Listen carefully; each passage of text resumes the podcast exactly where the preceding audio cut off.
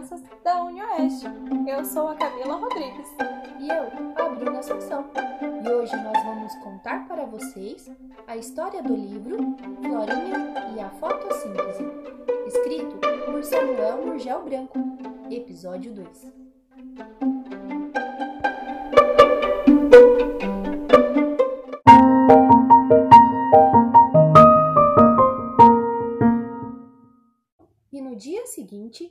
Folhinha e a Florinha estavam animadas para continuar a conversa. A Folhinha então perguntou para a menina: O que, que há de diferente nas plantas em geral, especialmente nas folhas? Bem, o que tem de especial nas folhas é a sua cor verde. Pois é isso mesmo. Esse corante ou pigmento verde que nós possuímos chama-se clorofila.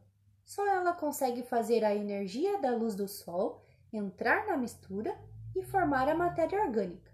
Você disse que a energia entra na mistura e depois ela fica lá? Quer dizer que a matéria orgânica fica cheia de energia? É isso mesmo. É mais ou menos como a bateria de um automóvel sendo carregada de energia. Você nunca ouviu falar que o alimento traz energia para o corpo? Já, minha mãe vive dizendo isso. Então, da matéria orgânica, os animais aproveitam o carbono para a formação do corpo e a energia que usam para se mexer, andar ou voar? Isso mesmo. Cada uma de nós, as folhas, é uma pequena fábrica de alimento orgânico, fazendo a planta crescer e acumular energia. Por isso, as plantas são a fonte de carbono e de energia para todos os seres vivos. Pelo menos para os herbívoros. Não só para os herbívoros, mas também para os carnívoros, que se alimentam da carne de outros animais. Quando comem um herbívoro, acabam adquirindo o carbono e a energia que este possuía. Agora entendi. Quer dizer que a energia e o carbono vão passando de um ser para o outro, como se fosse uma corrente. Isso mesmo. E essa corrente recebe o nome de cadeia alimentar, que é uma forma de a natureza manter o seu equilíbrio. Mas veja bem, cadeia aqui significa corrente, exatamente como você falou, e não prisão. Só não entendi uma coisa. Você disse que usa o gás carbônico do ar como fonte de carbono. Isso quer dizer que você se alimenta desse gás. Mas o gás carbônico que sai pelas chaminés das fábricas e pelo escapamento de automóveis não é um gás venenoso? Não, Florinha, não é bem assim. Acho que você está confundindo um pouco as coisas. O gás carbônico não é propriamente venenoso. É claro que, se o ar tiver só gás carbônico, em vez de oxigênio, fica impossível a qualquer pessoa, animal ou planta respirar. Todos ficariam asfixiados. E isso pode acontecer, por exemplo, num quarto fechado, com alguma coisa sendo queimada, ou até com muitas pessoas respirando, pois o gás carbônico também é produzido na respiração. Florinha não parecia satisfeita com a explicação, por isso interrompeu. Mas eu li num livro que o gás que sai do escapamento dos automóveis é muito venenoso. Porque ele contém monóxido de carbono. Mas esse é outro gás, também formado de carbono. É muito perigoso por ser invisível, ao contrário da fumaça preta dos ônibus e caminhões que também é venenosa, mas nós conseguimos enxergar. Mas não é esse o gás que nós usamos para fazer a fotossíntese. Então é isso. Eu estava mesmo confundindo. Mas vamos voltar então à sua pequena fábrica. Você disse no começo da conversa que ela purifica o ar. E é verdade. Como nós usamos grande quantidade de gás carbônico para produzir a matéria orgânica, diminuímos muito a quantidade desse gás na atmosfera, que não serve para a respiração. Isso já é alguma coisa, mas não é suficiente. Seria melhor colocar nela o oxigênio, que nós precisamos tanto para respirar. E você tem razão. Acontece que a nossa fábrica também produz oxigênio. Todo o oxigênio que existe no ar é produzido por nós, pelo mesmo processo da fotossíntese. Que maravilha! Além de produzir o alimento, vocês nos dão também o oxigênio. E as plantas também respiram? Sim, um pouco, muito menos do que os animais. Desse modo, a maior parte do alimento e do oxigênio que fabricamos fica mesmo para os animais e também para as pessoas. Mas para produzir oxigênio, vocês também utilizam a luz do sol? Sim, naturalmente. É como se fosse uma fábrica. A água e o carbono são as matérias-primas. A matéria orgânica é o produto. E o gás que sai pela chaminé, o subproduto, é oxigênio puro. Então, se o gás carbônico do ar acabar, as folhas não vão poder mais produzir nem alimento, nem oxigênio, e aí tudo morre? Isso não pode acontecer. Como eu já disse, os animais, as pessoas e também as plantas, quando respiram, consumindo oxigênio, produzem gás carbônico. Além disso, há muitas atividades no nosso planeta que geram enormes quantidades desse gás. Isso parece um círculo, uma coisa dependendo da outra. Exatamente. São os ciclos da natureza. O ciclo do carbono, o ciclo do oxigênio, o que um produz, o outro consome, e vice-versa. Agora eu entendi. A fotossíntese e a respiração são como dois inimigos que estão sempre juntos apesar de fazer coisas completamente opostas, não podem jamais se separar, pois um não vive sem o outro. É isso que mantém a natureza sempre em equilíbrio, cada um consumindo o que o outro produz a mais. Florinha ainda estava com algumas dúvidas. Ela tinha ouvido dizer que ter plantas no quarto faz mal para a saúde.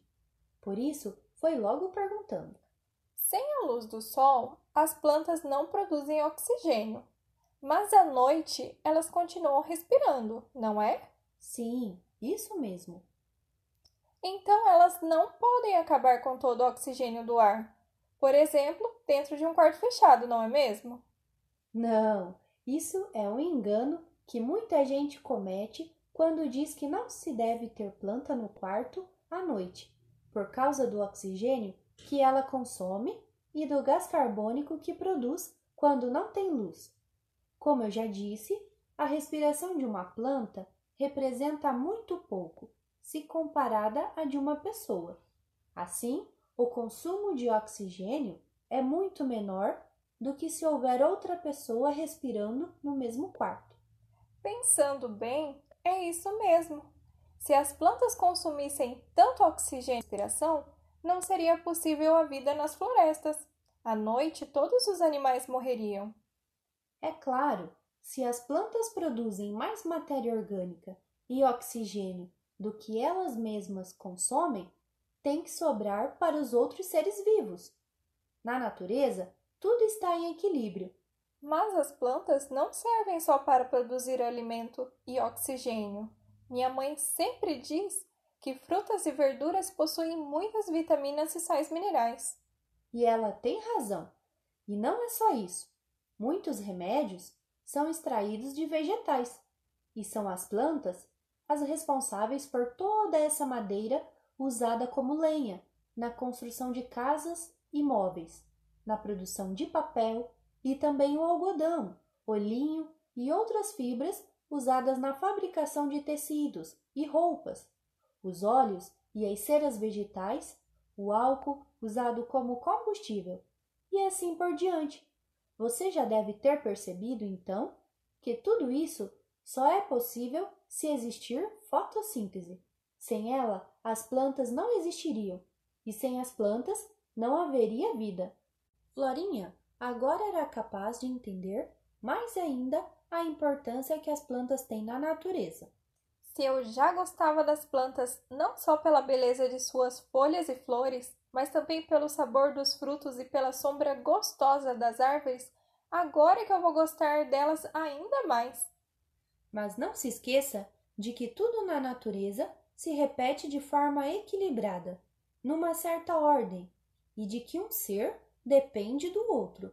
Assim como as plantas são úteis aos animais, os animais também são muito úteis às plantas. Só porque eles produzem gás carbônico? Mas isso vocês também produzem. Não, não é só por isso. Os animais, depois que comem as plantas, produzem fezes, chamadas esterco, que servem de adubo para o solo. E num solo adubado, as plantas crescem fortes e viçosas. Além disso, há inúmeros insetos, pássaros e outros animais que levam o pólen de uma flor para outra, o que é indispensável para que sejam produzidos sementes que vão gerar novas plantas. É verdade. Eu ia me esquecendo das abelhas e dos beija-flores, que vão buscar o néctar adocicado no fundo das flores e carregam grãozinhos de pólen de uma para outra. E é esse pólen que vai fecundar a flor. E dessa fecundação é que vão nascer os frutos e as sementes, que depois vão formar outras plantinhas. O sol já estava baixando no horizonte quando a pequena folha começou a bocejar. Então perguntou a Florinha: Você quer saber mais alguma coisa, Florinha? Porque daqui a pouco vai escurecer e eu, sem o sol, preciso dormir. Então, só mais uma perguntinha. Você disse que para fazer fotossíntese, as folhas têm de possuir clorofila, que é o que dá a elas a cor verde. E as plantas que têm folhas vermelhas ou de outras cores, elas não fazem fotossíntese? Essas folhas também possuem clorofila, só que ela está escondida pelos pigmentos vermelhos, que são mais fortes. Portanto, elas também fazem fotossíntese, como todas as folhas. Florinha estava muito feliz por ter aprendido tanta coisa. Quando ia agradecer para a folhinha, tão simpática e gentil, notou que ela estava parada, quietinha. Parecia mesmo que havia adormecido. Ou então teria sido Florinha, que cochilou no gramado e sonhou com tudo aquilo e agora estava despertando